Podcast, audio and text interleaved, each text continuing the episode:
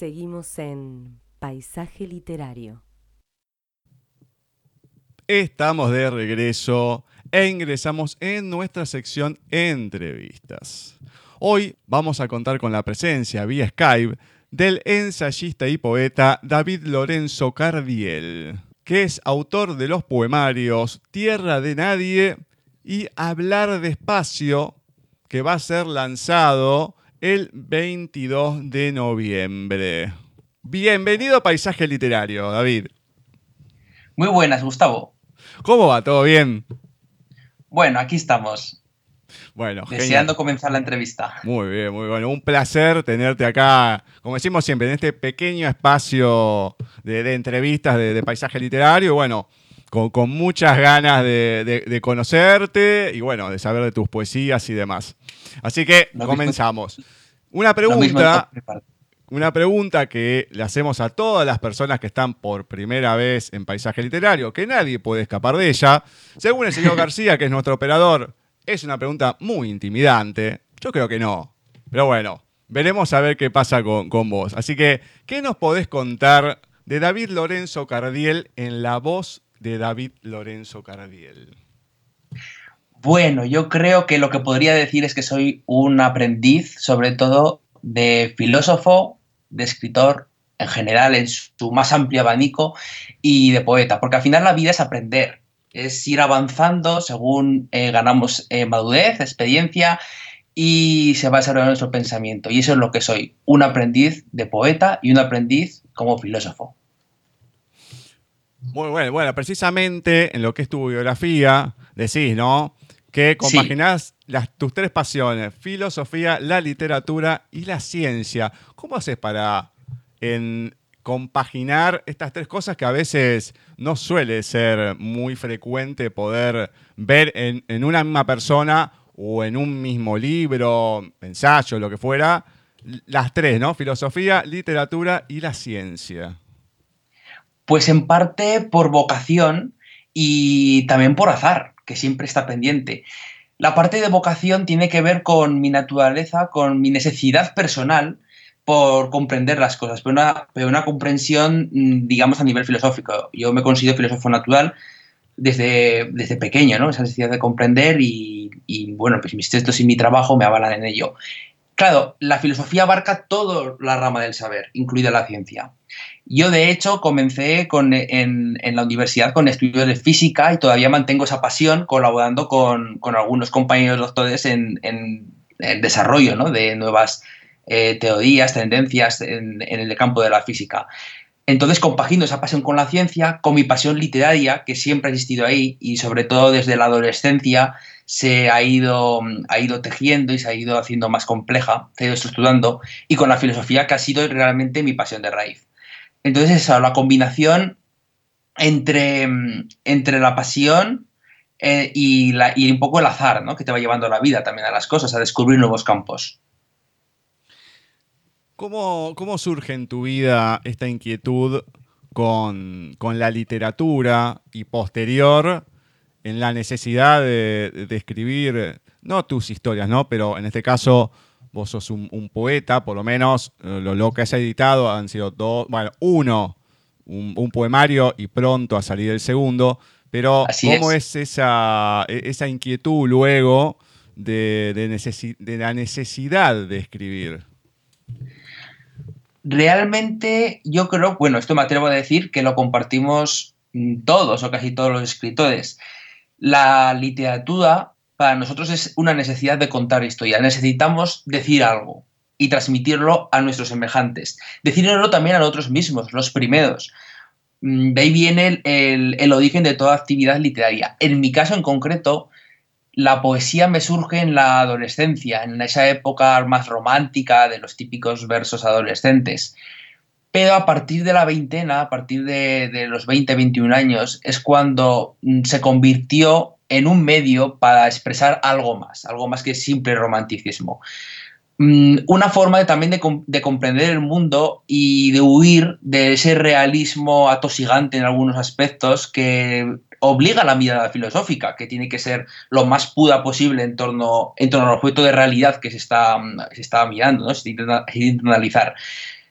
En ese aspecto, em, la poesía me permitió encontrar un lenguaje propio, diferente del ensayístico, que es el que hasta entonces sobre todo había desarrollado, y poder llegar más lejos con una mirada concentrada a través de los versos, que es de hecho el germen que, vertebra Tierra de Nadie, que es eh, mi anterior libro, mi primer libro, de hecho, que salió en 2018, y em, que es un, es un poema de, muy filosófico, completamente em, estructurado sobre esa mirada.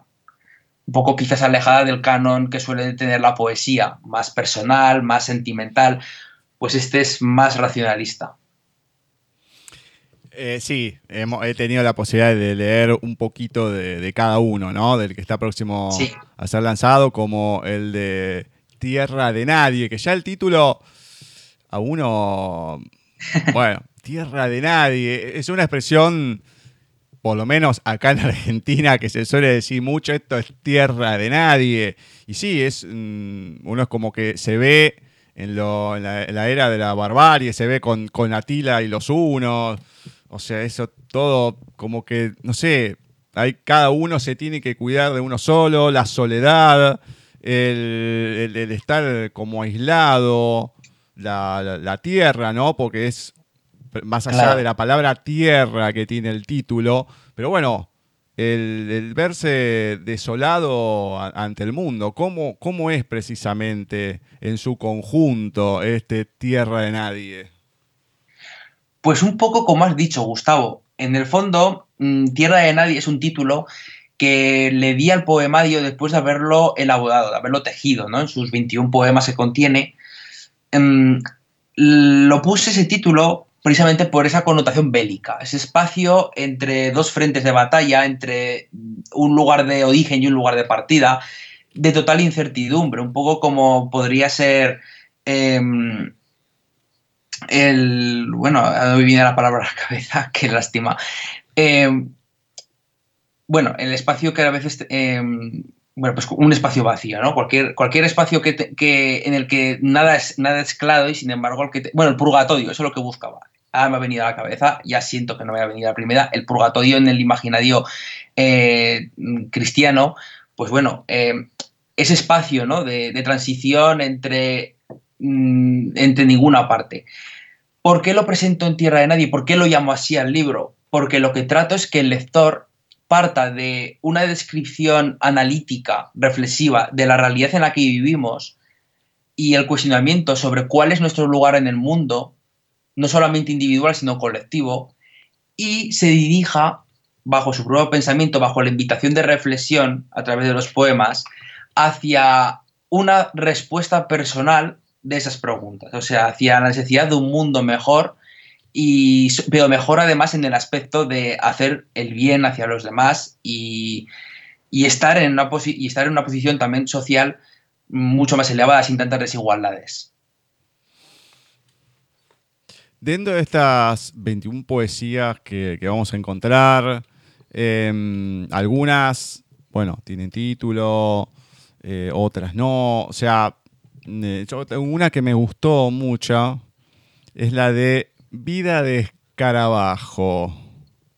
Y hay un, un verso, una estrofa que, que separé que me gustó mucho, que dice, consciente de que todo tiene un final, miro mis huellos y las guardo en la retina, una imagen invertida que sueño y que luego se convertirá en silencio. Yo creo que eso creo que resumen gran parte de lo que podemos encontrar de lo, que es la, esencia, ¿no? Así es. Bueno, este, de hecho es el poema final del libro, que le da cierre. Mm, y lo que sobre todo busco es realizar un, un, movimiento circular dentro de la lectura del libro. Al final lo que nos está evocando no solamente es el contenido, sino nos evoca el principio también. Esa idea que desde los primeros versos emana en torno a la esperanza por un lado, la esperanza hacia, hacia una vida plena, hacia un mundo mejor también, pero al mismo tiempo la sensación inequívoca de que, pues efectivamente, como dice el primer verso, con eso consciente de que todo tiene un final. Miramos nuestras huellas en la memoria, en el transitar, en el día a día, en nuestro, en nuestro paso por el mundo. Y aquello que construimos, aquello que somos capaces de ir legando a nuestros semejantes, eh, son esas huellas que de alguna manera se transmutan en, una comparación entre lo que es sueño y realidad, ¿no? Eh, ¿En qué parte del espejo estamos? ¿En qué parte de lo imaginado o de lo cuánto podemos llegar a hacer y a ser o de lo que, por mucho que lo deseemos, no, somos capaces de alcanzar? Hay una, mm, una, canción que tiene muchos años acá en Argentina, después tomó fuerza en los 90 con la película precisamente del, seudónimo que tenía el, intérprete, que era Tango Feroz, y mm, que decía, todo tiene un final, todo termina, debo comprender, no es eterna la vida, el llanto en la risa ahí termina. Y, es un poco, eh, o sea, uno tiene que comprender precisamente esto. El, el, domingo, acá en Argentina hubo elecciones cada uno tiene su partido, aunque no sea partidario, ¿no? Pero si no, este no me gusta porque es un ladrón. Ustedes pasa en España también, pasa en todos lados, ¿no? Este tal cosa. Sí, este es un inútil, pero no importa, no me gustan los otros. Cada uno tiene sus preferencias. Y claro, después de cada elección, como todos, no, ¿cómo pueden votar a este? No, como aquel. Y bueno, a ver, no, eh, no hay otra. O sea, están los que dicen, no, si gana tal, me voy del país. Después nadie se va, ¿no? Todos se quedan acá. Pero, a ver, es, eh, uno tiene que entender que, bueno, hay cosas que no, no, se puede hacer demasiado más que emitir un voto. Ya está, tocó eso y hay que seguir como siempre, hay que laburar día a día y seguir adelante como se pueda. Pero bueno, hay cosas que uno le, le, pasan, que sí puede tratar de cambiar, que son internas de uno, ¿no? Este viaje que uno tiene que hacer hacia sí mismo, ver alrededor, que se puede encontrar solo, ¿no? Pero tratar de, cambiar esas cosas.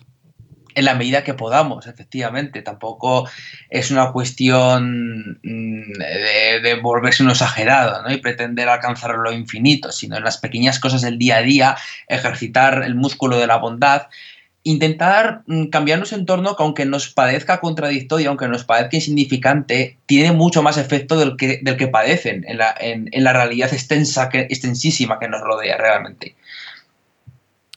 Eh, claramente es así, pero si uno puede modificar algo de, uno o ayudar al otro, bueno, es, es como la, la película Cadena de Favores, creo que es. Eh, y es así, uno se va concatenando una cosa, aunque sea chiquito, pero bueno, por algo, por algo se piensa. Lo importante es darse cuenta, es mirar, ver el panorama como está, darse cuenta de lo que pasa. Mucho, bueno, yo mm, hago hincapié más en lo, interno, ¿no? Que es lo, propio. Y de ahí, bueno, empezar a, a lo demás con pequeñas cosas, qué sé yo. Tal persona, a mí me ha pasado toda la vida escucho que alguien cercano, alguien de la familia, un amigo, uh, no, che, uy, tal cosa me gustó, no sé, lo que fuera, el día de cumpleaños, uy, che, uy, ¿cómo te acordaste? Y bueno, porque te presto atención a lo que decís, no digo nada, me lo guardo, y es simplemente pensar en el otro, darle un mimo, eh, simplemente con el hecho de estar pensando en el otro, viendo y prestándole atención ¿no? a lo que está diciendo. Hoy en día, con todas las personas, con, el celular o con el móvil, como se dice ahí en España, todos con la cabeza para abajo, mirando, o sea, no, se le presta atención al, que tenés al lado, salvo que te esté escribiendo algo, pero no, no pasa de, de eso. Y eso es lo que uno no digo que antes se daban cuenta, ¿no? Porque en todas sus épocas hubo sus cosas. Pero hay, hay, que hacer eso, levantar la, mirada, ver al otro y, bueno, ver, tratar de, ir modificando un poquito de, cada cosa para que precisamente no sea una tierra de nadie y sea un poquito más de todos. Así es, efectivamente. Efectivamente, como has comentado, Gustavo, en todas las épocas ha existido el egoísmo y el individualismo de las personas. Esto no es nada nuevo. Estamos viviendo pues una etapa más en, la historia de la humanidad, ni mucho ni más ni menos. Pero sí que es cierto que la tecnología hoy por hoy nos está aislando, nos está llevando hacia unas conductas absolutamente narcisistas y dependientes de la, de la valoración ajena, hasta un punto peligroso. Eh, vivimos obsesionados con los, likes, los corazoncitos de Instagram o de Facebook, em, la aprobación ajena, los comentarios favorables, cuando a fin de cuentas mm, lo, que, que hacen esas redes sociales es sumergirnos en una burbuja, una burbuja donde todo es eh, conforme a nuestros gustos. Nos rodean las personas que, desean leer aquello que, escribimos, eh, nos rodean los seguidores que están de acuerdo más con nuestras cosas, al resto incluso mm, si se ponen un poco, pues bueno, lo normal, ¿no? Un poco impertinentes, ah, venga, pues te bloqueo. Entonces, al fin de cuentas, estamos creando un mundo ficticio, pero la realidad es mucho más rica, mucho más compleja que todo ese, ese mundo artificial que puede, eh, que nos puede fagocitar y que es el peligro que ahora mismo vivimos. ¿Qué hacer, ¿Qué hacer para solucionar eso? Pues, como bien dices, levantar la mirada de los teléfonos y emplearlos como una herramienta más, que es una herramienta maravillosa, pero con moderación. La moderación de mirar a nuestro alrededor, de escuchar a nuestros semejantes y de tomarnos la vida con calma, sobre todo la calma. Porque la calma nos permite reflexionar y nos permite recuperar el espacio de convivencia con los demás. Mientras que la prisa destruye completamente eh, nuestros propios ritmos vitales, nos obliga a ser reaccionarios, que es precisamente lo peligroso, convertirnos solamente en, una, en, unos robots con carne. Cuando, estabas diciendo lo de prisa me estaba acordando al, entrevistado de la semana anterior, el canario, él, cuando me estaba mandando Quique, eh, cuando estaba mandando los primeros mensajes, uy, qué complicado que va a ser esto, porque me habla, me mandaba un mensaje de dos segundos en lo cual me decía creo que mil palabras. Digo, uh, esto, la entrevista va a durar a los cinco minutos, porque me lo va a decir todo de una. No, después se apaciguó y me decía, no, no, no, yo como buen canario voy así, no, pero cuando me tengo que tranquilizar y todo, bueno, soy como otra persona. Eh, por suerte, ¿no? Porque si no, no sabía que no le iba a poder seguir el, tren. Pero, eh, por tanto, eso, bueno, uno vive muchas veces tan acelerado acá en Argentina, no en el interior del país, pero acá donde vivimos, en la ciudad autónoma de Buenos Aires, hay alrededores, se vive tan rápido, se camina tan rápido, sin mirar a los costados, sin nada, aunque esté o no con el celular, como que no importa el otro que es un, bueno, típico de ciudad, ¿no? Termina siendo un, caos. Pero bueno, no sé, en algún momento tendrá que haber una reconversión en algún sentido y que la gente se pueda dar, se pueda dar cuenta. David, a la hora de escribir, o sea, la poesía sabemos que viene muchas veces de la, inspiración, del momento, del instante, pero en tu caso, ¿hay tenemos esta, esta inspiración, después hay un trabajo, no sé, de, corrección, de pulido, simplemente el, instante, el momento de cómo se escriba, o, tenés momentos en el día para sentarte a escribir, ¿cómo es? La poesía en mi caso es un arte, un género que surge de una manera muy directa, ¿no? muy, muy visceral, por emplear un adjetivo más apropiado. Digo que es visceral porque, por ejemplo, a la hora de escribir ensayo, escribir un artículo, de escribir narrativa, hay que reflexionar mucho sobre qué se quiere decir para poder, para poder crear una trama que la contenga. Hay que moderar el contenido, hay que moderar las emociones que van detrás, las imágenes, eh, el relato. En poesía no, en poesía es el arte del sentir, es el arte del volcar. Y precisamente una de las claves que tiene este género y de sus riquezas es que muy pocas líneas, en muy, poco, muy pocas palabras, permite añadir mucho contenido. Lo que una novela, por ejemplo, no puede. Una novela, aunque lo quieras añadir, te obliga a la trama porque tienes que diversificar, tienes que crear unos personajes, tienes que crear unos escenarios. Obliga a moderar aquello que quieres contar. Sin embargo, la poesía no es así. La poesía permite esa concentración. En mi caso, por tanto, surge de esa necesidad de transmitir algo Mm, desde, desde, lo visceral, con todo su, potencial, sin, sin, sin, un, sin, un, una, sin un refinamiento, vamos a decirlo así, interno.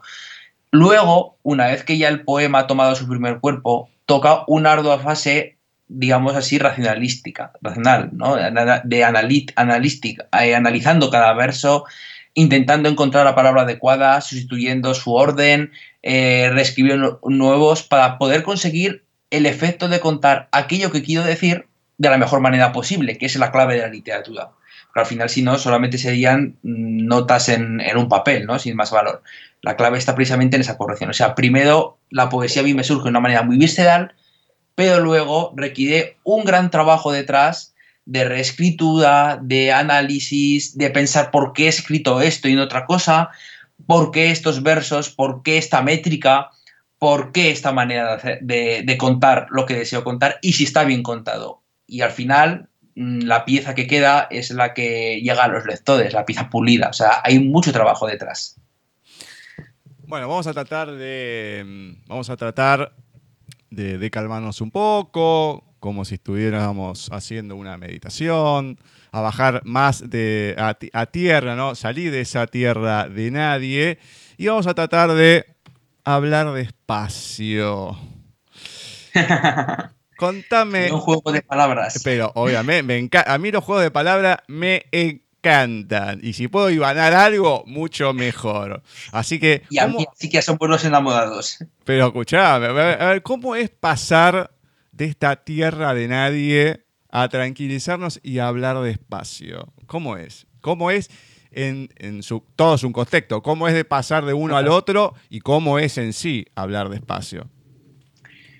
Pues es una evolución, pero en este caso es a la inversa. Eh, hablar despacio es un libro que escribí mucho antes que Tierra de Nadie, pero en aquel momento no me sentí con, ganas ni con fuerzas de mover la editorial. O sea, es una, fue un momento en el que dije, bueno, pues mm, yo creo que todavía no estoy preparado para tomar, para dar el salto como autor. Entonces, bueno, lo dejo en un cajón y veremos a ver qué nuevos proyectos siguen, porque claro, mi deseo de escribir es independiente del de publicar. Mi deseo es que, claro, lo que escriba salga publicado en algún día. Pero ante todo ello está mi deseo de seguir escribiendo. Entonces, más tarde surgió Tierra de Nadie. Entonces, hablar despacio es eh, el interlocutor de Tierra de Nadie. Forman como un par de libros juntos, o sea, tienen una continuidad. Y, y hablar despacio mm, contiene, por tanto, el germen un poco de Tierra de Nadie. Tierra de Nadie, como hemos hablado, es un libro muy filosófico hablar despacio ya deja entrever eh, esa connotación filosófica, pero también es una perspectiva más personal. De ahí un poco el título, ¿no? Hablar despacio. Es un título confidente, invita a la reflexión y sobre todo a escuchar. Más que a la reflexión, a escuchar lo que trata de decir el autor, lo que trata de decir en los versos. Porque lo que estoy invitando en hablar despacio al lector es a sentarse y a dialogar, bueno, genial. Bueno, acá en, Hablar Despacio nos encontramos con cuatro secciones bien diferenciadas, ¿no? Soliloquio, tela de araña, miradas y paisaje. ¿Cómo, ¿Cómo, se te ocurrió y el porqué de dividir el libro, estas poesías, este conjunto de poesías, este poemario, en estas cuatro secciones? Pues un poco según iba encajando mm, el contenido del libro. Eh, comencé, llamé Soliloquio a la primera, a la primera sección, que, que es chiquitita, contendrá seis poemas, mm, porque eh, precisamente centré en esa invitación al diálogo. Entonces es una parte en la que trato de, de cobrar la máxima voz poética del yo poético, cobra todo su esplendor, porque lo que trato es de introducir al lector en el, imaginario, ¿no? en mi propio imaginario. Como a través de una mirada muy reflexiva, pero del entorno, de los elementos que constituyen nuestro cosmos. Aparece el tiempo, aparecen los rasgos culturales que nos han definido como civilización, en este caso la nuestra, la occidental. Eh, aparecen, mm, bueno, aparecen pues eh, distintas observaciones ¿no? también del mundo natural es una, sección en la que hablo yo para introducir el resto. A partir de esta sección de, soliloquio viene tela araña en la que ya mm, dejo, ya transito al lector hacia un terreno más personal. Tela araña ya trata el amor, el romanticismo, eh, cómo se pierde también ese amor inicial, esas ilusiones, cómo se desvanecen en el tiempo. Eh, más adelante ya aparece Miradas, donde, se, vuelvo a recuperar esa proyección filosófica, esa proyección de, la indagación, ¿no? de la, del cuestionamiento personal, pero ya desde otro matiz, desde un matiz mm, más eh, concreto, ¿no? Sobre distintos personajes bien definidos, distintas situaciones muy concretas. Así como la primera parte, soliloquio, abstracta, esta otra parte, miradas, es más concreta. Y por último, paisaje, hace como un círculo, hace un cierre respecto de la primera sección, respecto del comienzo del libro, en el que busca precisamente eh, recuperar también una manera concreta, una mirada ya no a personajes eh, determinados, sino al entorno directo que me rodea. Bueno, entrando un poquito en lo que es cada uno, em, yo tengo tres títulos acá que, como te dije hace un, tiempito atrás, me gusta relacionar las cosas. Sí. Em, empezamos con eh, lo que son las raíces, la tierra, como el crecer, lo fundamental. Pasamos a un tiempo vitae y después, este me llamó la atención, Hannibal. O sea, es como otra, es como si fuera algo eh, vos decís que lo escribiste antes, pero como el precursor de Tierra, de Nadie, un poco, por lo menos con el título, ¿no? Porque uno, Hannibal, ya se imagina la, película y todo el contexto de, de Hannibal Lecter, el personaje, ¿no? Pero relacionando estas tres cosas, digo, bueno, ¿qué. Mm, a ver, ¿qué comparación uno se puede hacer llevando de, un lado, si bien están en ubicaciones distintas, pero lo, lo lindo de poder relacionar. Bueno, y después también hablamos o hablas, mejor dicho, ¿no? Entre niebla y solo de, la soledad, de esta, mm, de, la vida y la soledad que se confunden, todas estas cosas eh, existenciales que se van mezclando tras eh, las poesías y este hilo en común entre cada uno, ¿no? La vida. Así es. Así es, y de hecho, bueno, en el caso de, de Aníbal, eh, me refiero sobre todo al, líder eh, cartaginés. es, una, comparación con, entre nuestra civilización occidental y otras civilizaciones, ¿no? como por ejemplo la, púnica, ¿no? de ese origen fenicio que tenía esa civilización africana. ¿no? ¿Cómo hubiera sido el mundo si, si en cuenta de, de ser derrotada por Roma, Cartago hubiese ganado la guerra, hubiese ganado la guerra en el Mediterráneo contra Masilia y contra Roma? Qué hubiera sucedido. Entonces, es una, a partir de ahí indago una reflexión moderna sobre cómo seríamos ahora, cómo sería el mundo eh, si hubiera ocurrido justamente lo contrario. Es parte de, esa sección en la que, bueno, pues invita al lector a, dialogar sobre diversos elementos de, nuestra vida cotidiana.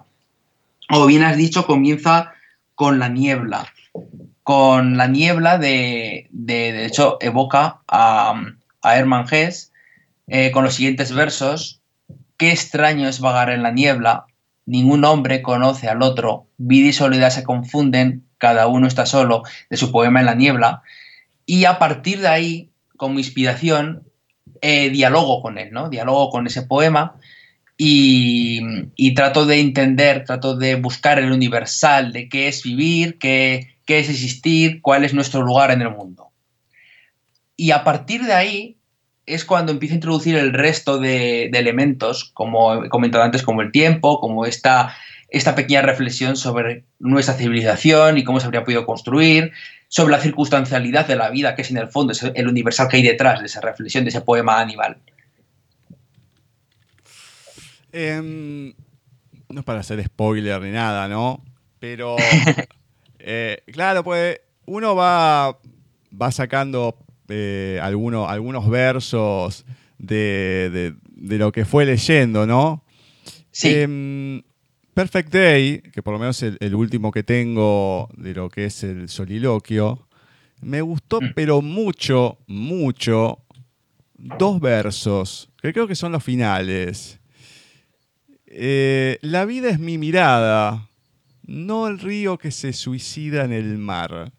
Es una metáfora, pero estupenda y con una fuerza tremenda, porque uno va leyendo la poesía y cuando llega a estas dos líneas, son un par de palabras simplemente, te pegan de tal manera que, que si te quedas diciendo, no, no, pará, pará, pará, pará, a ver, vamos de vuelta.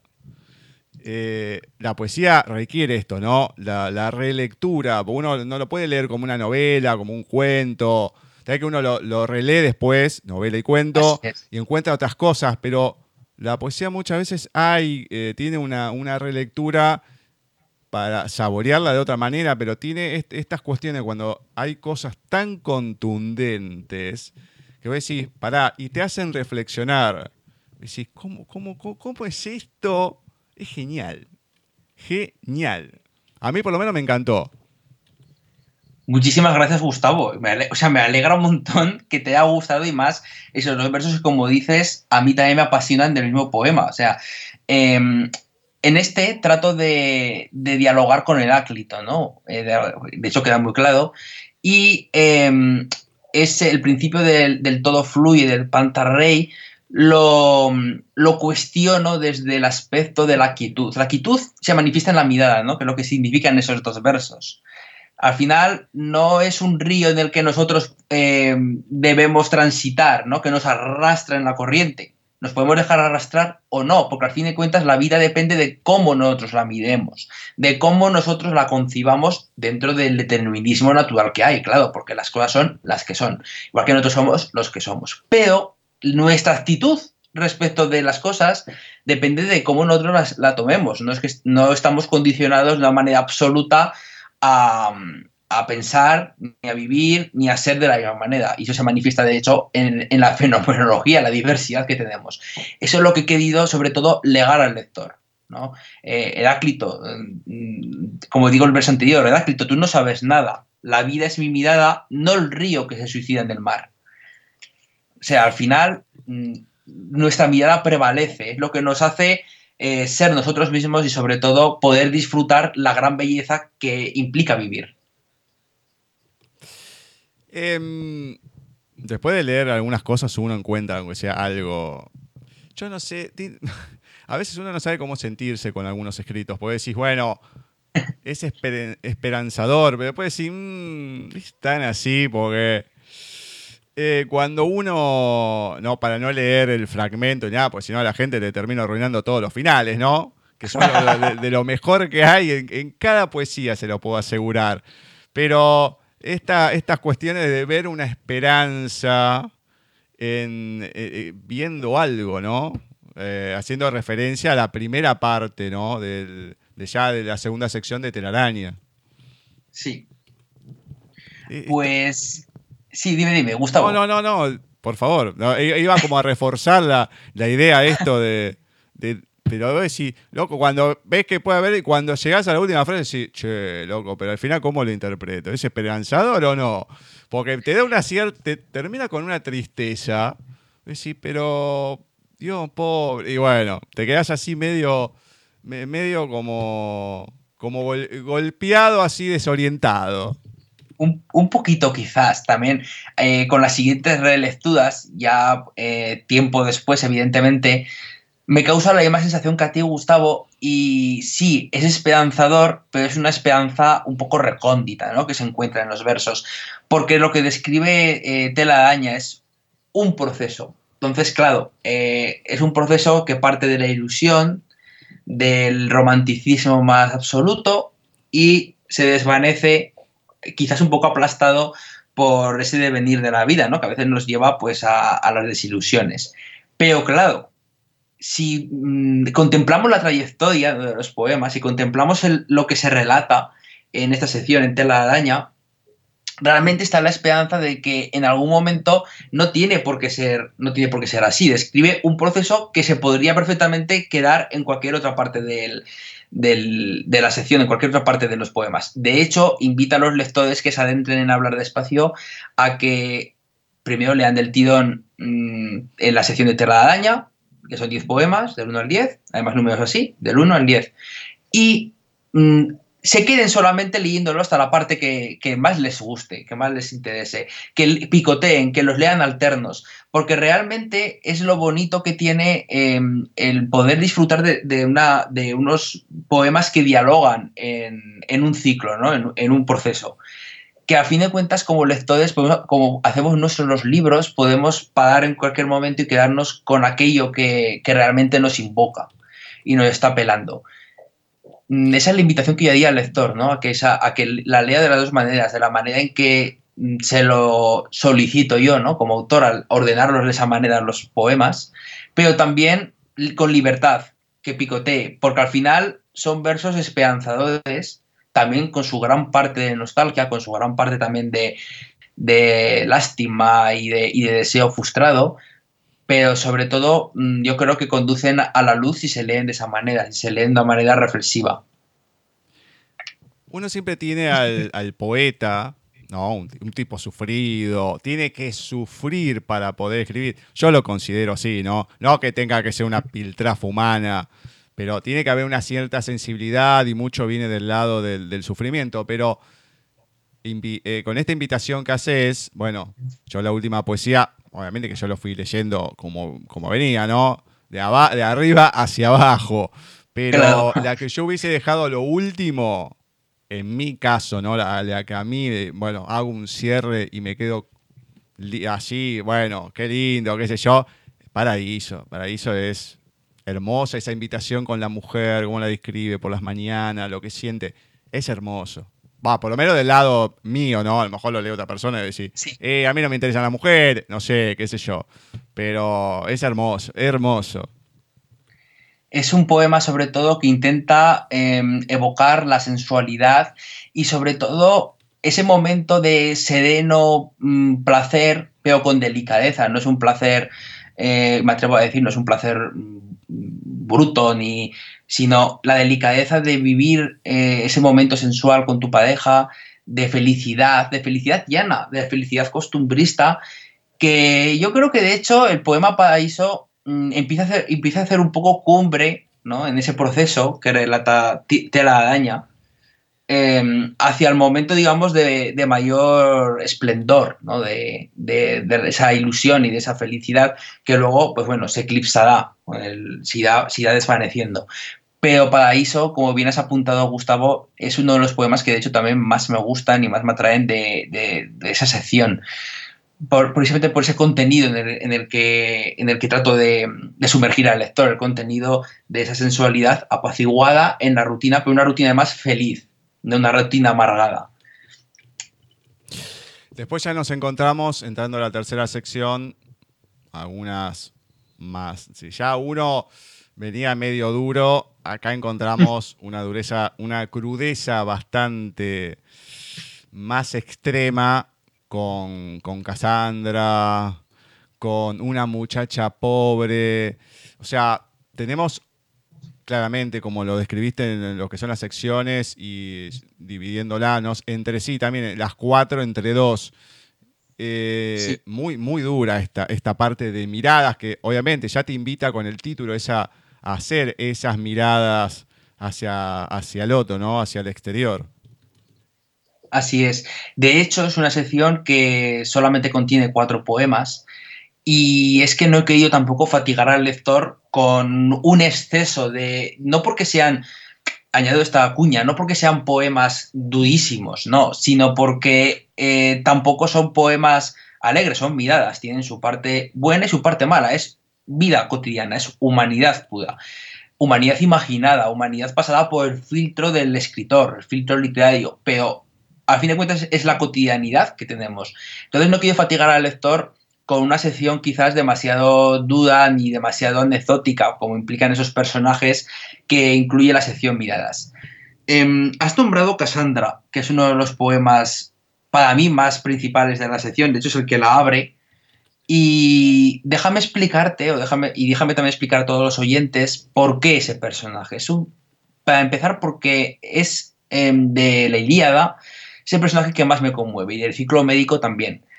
Mm, es una muchacha que nace con un don, se, lo, da, eh, se lo da Apolo, mm, el don de la evidencia, el don de la reflexión. Un poco de alguna manera simboliza al filósofo ¿no? de la sociedad. Eh, podríamos incluso relacionar con ese, mito de la caverna, ¿no? De Platón. Mm.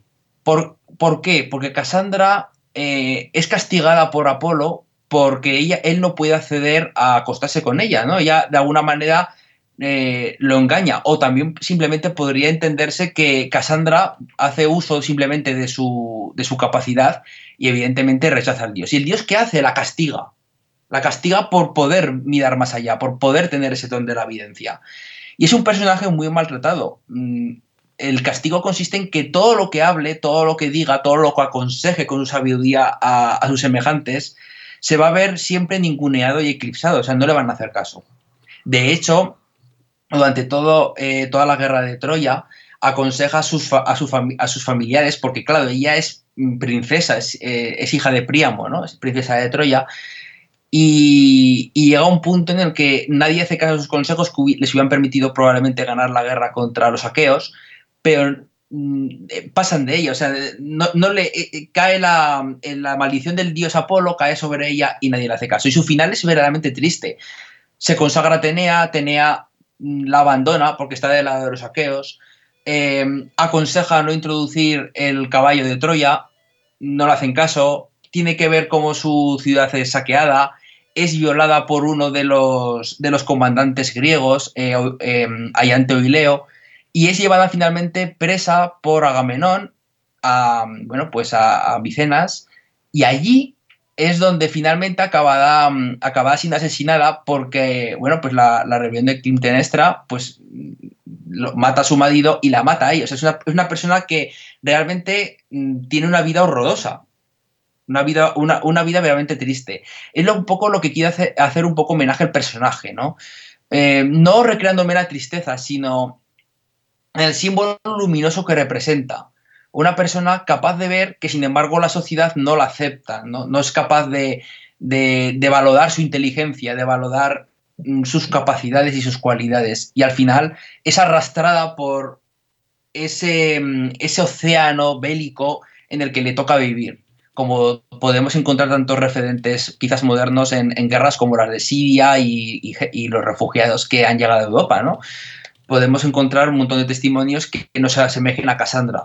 Por eso Cassandra es un personaje que, además de, de cautivarme como tal, me parece un símbolo de, nuestro tiempo y, de, también de lo que tenemos que huir.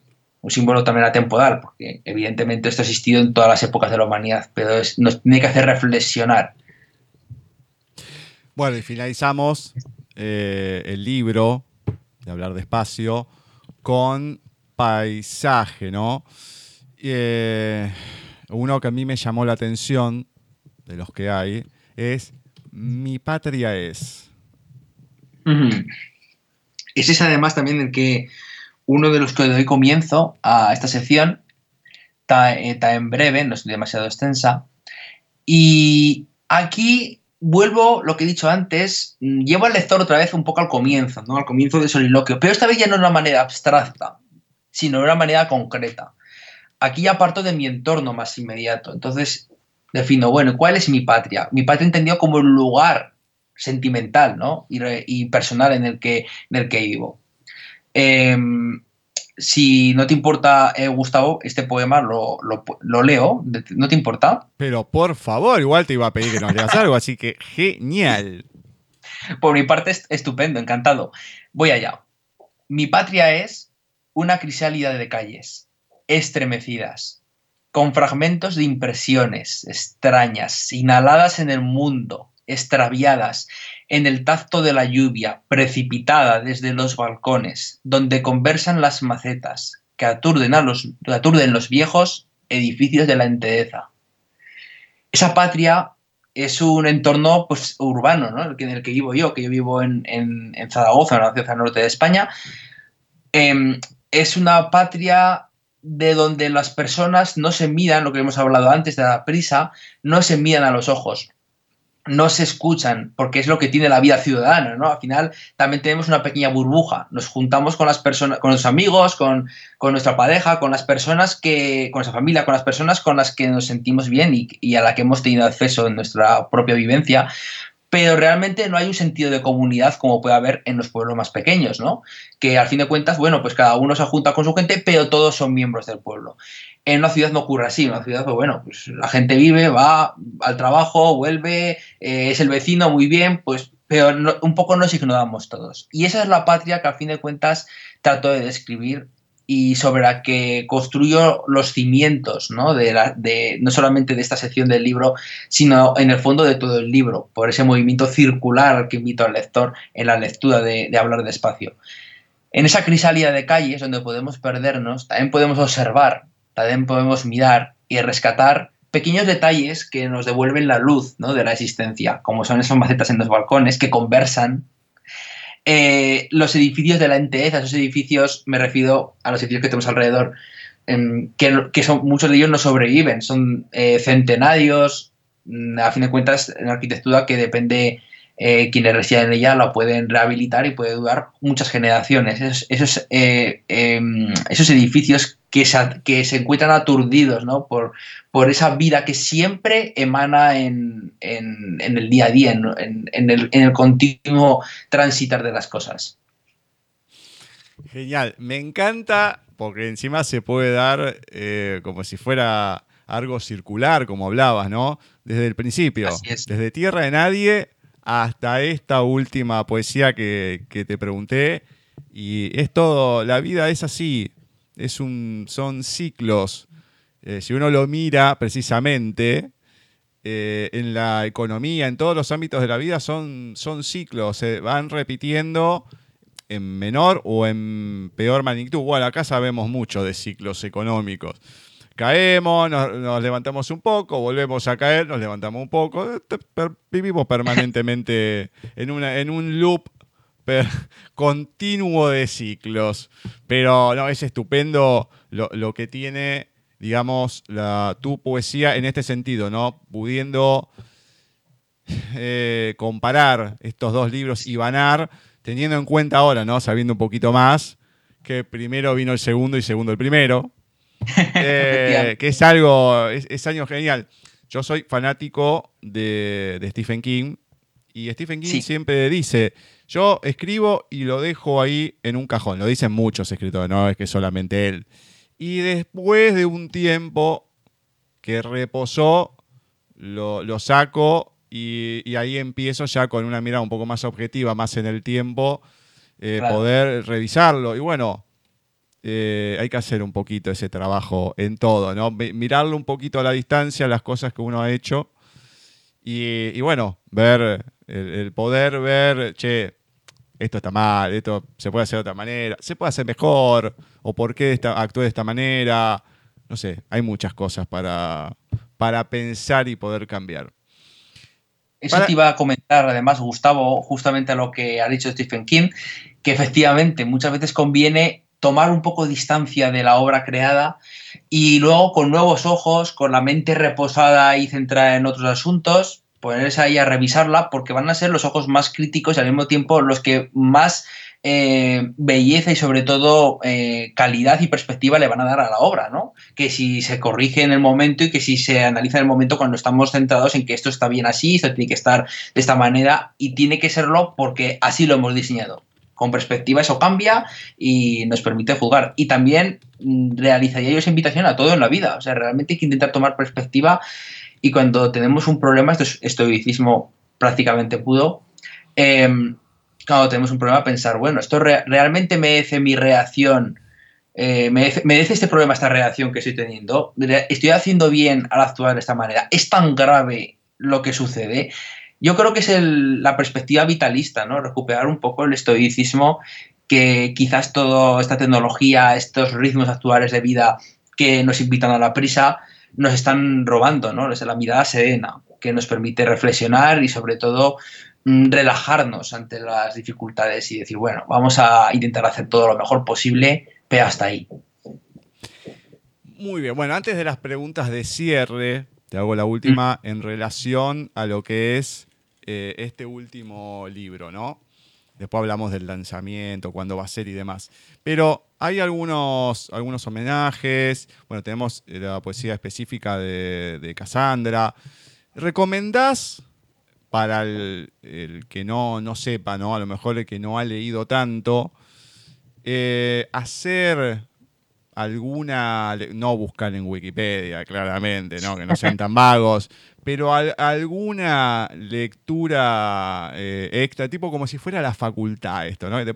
ver tal obra, qué sé yo, para que uno pueda entender en su magnitud lo que es la, la poesía en, cierto, ciertas partes, ¿no? Como el de Cassandra, que habrá que la explicación, la gente debería escucharlo antes de leerlo, porque es un resumen espectacular. Pero, ¿recomendás alguna otra lectura para poder complementar? Bueno, yo recomendaría sobre todo partir de los clásicos. Yo partiría de las Metamorfosis de Ovidio.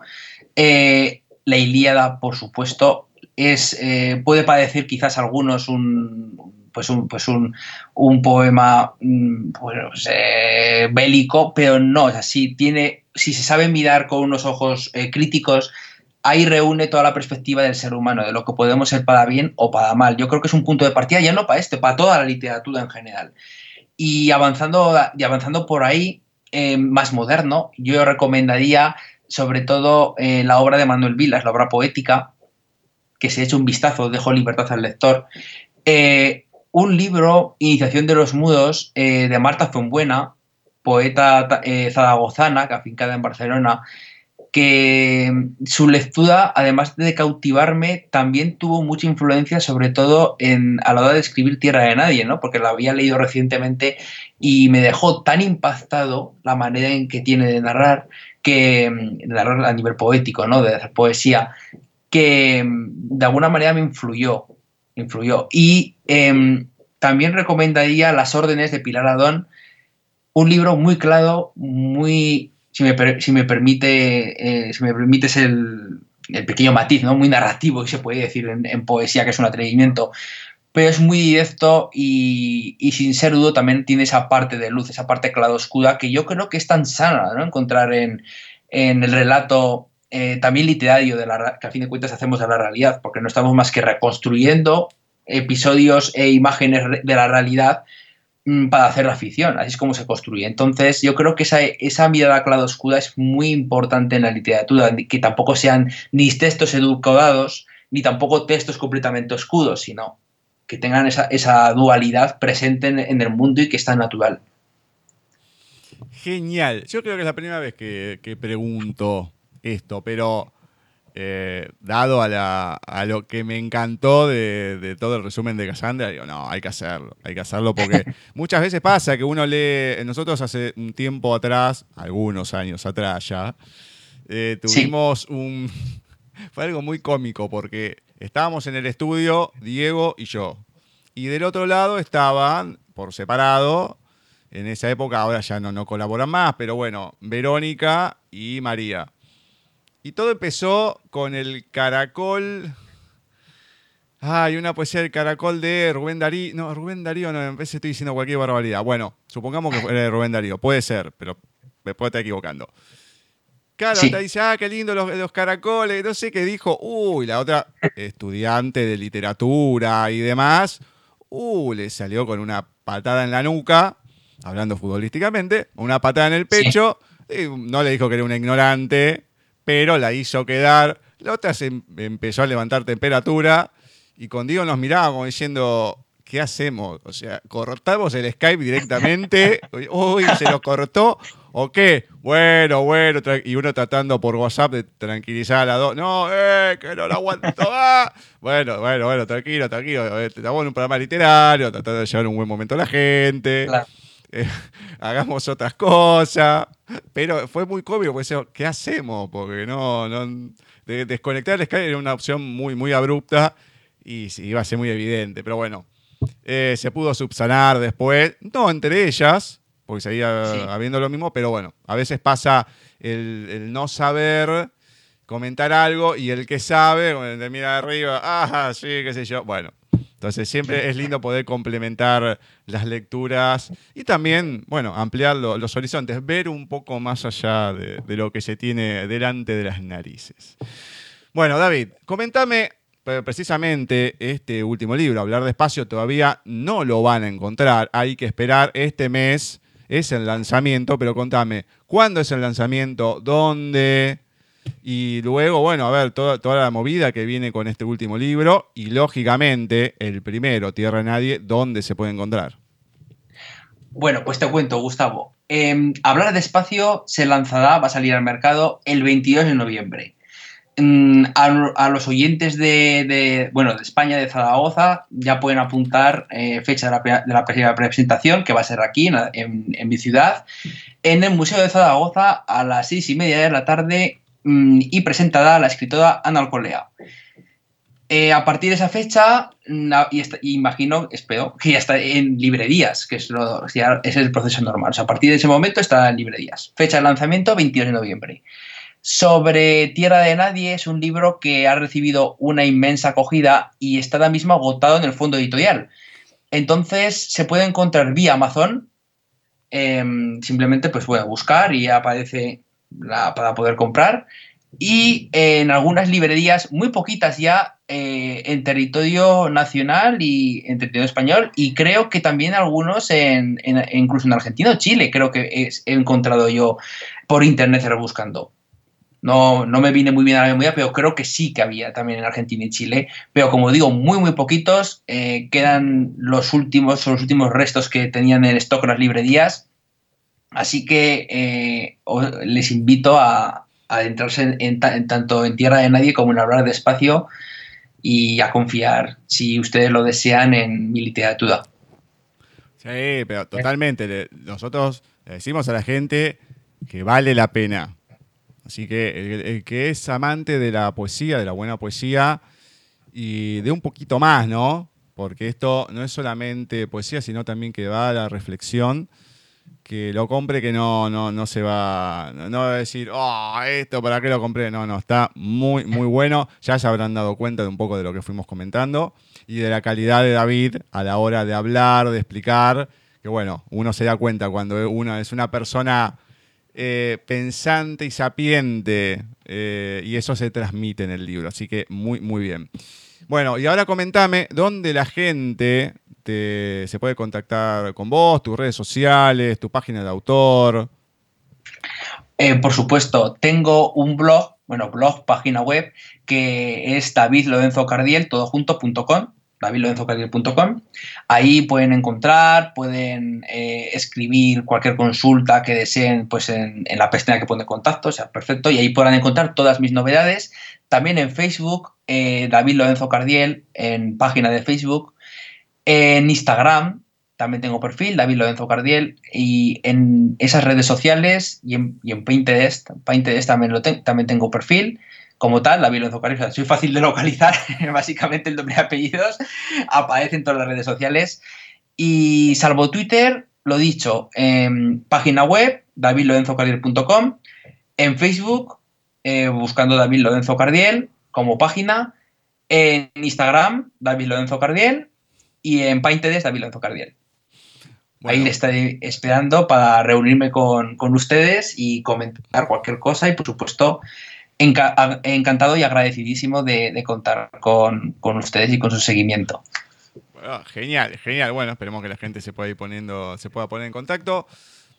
Nosotros eh, ya seguramente está todo compartido en el Facebook, en la página de Wix desde ya, desde el domingo, lunes. Tenemos ahí todo, todo posteado con todos los enlaces de venta, lógicamente, de Tierra de Nadie, luego cuando salga, esté el lanzamiento, ya esté en Amazon y demás, de hablar despacio, lo publicaremos para que la gente lo pueda conseguir. Obviamente volveremos a comentarlo, daremos la sinopsis y demás, y ahí aprovechamos como excusa para seguir compartiendo y divulgando tu obra, David. La verdad que una entrevista estupenda, me encantó poder hablar con vos y la verdad que... Lo, mismo, lo mismo digo, Gustavo ha sido un verdadero placer.